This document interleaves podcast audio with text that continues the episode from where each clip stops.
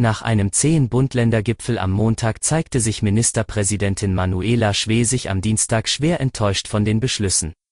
Mehr dazu hören Sie im Schwerpunkt des Audiosnacks. Es ist Mittwoch um 5 Uhr. Guten Morgen.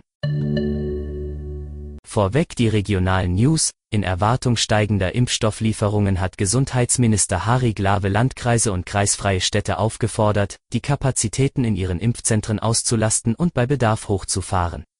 Zuletzt hatte es Kritik gegeben, weil das Impftempo in Mecklenburg-Vorpommern spürbar hinter das anderer Bundesländer zurückgefallen war. Das Gesundheitsministerium hatte daraufhin die Vorratshaltung für die Zweitimpfungen eingeschränkt, um mehr Erstimpfungen zu ermöglichen.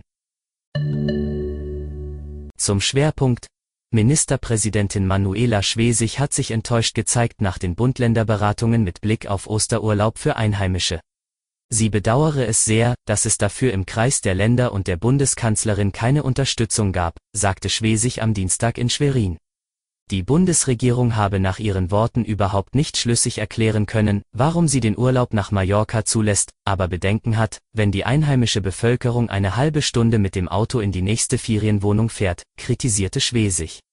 Fest steht laut der Regierungschefin. Die Regeln, so wie sie jetzt bestehen, gelten bis Gründonnerstag. Dann gibt es zu Ostern einen harten Lockdown, um danach mit einer Teststrategie Schritt für Schritt wieder zu öffnen. Der Gründonnerstag erhält den gleichen Status wie der Karfreitag. Gearbeitet wird bis auf Ausnahmen nicht. Am Samstag dürfe der Lebensmitteleinzelhandel öffnen.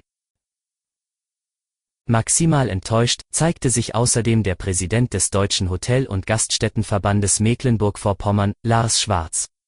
Die Bund-Länder-Konferenz fahre einen chaotischen und ideenlosen Kurs, gab er zu Protokoll. Schwarz kritisierte auch, dass Gastronomie und Hotellerie nicht mit einem Wort namentlich im Beschlusspapier des Gipfels erwähnt werde.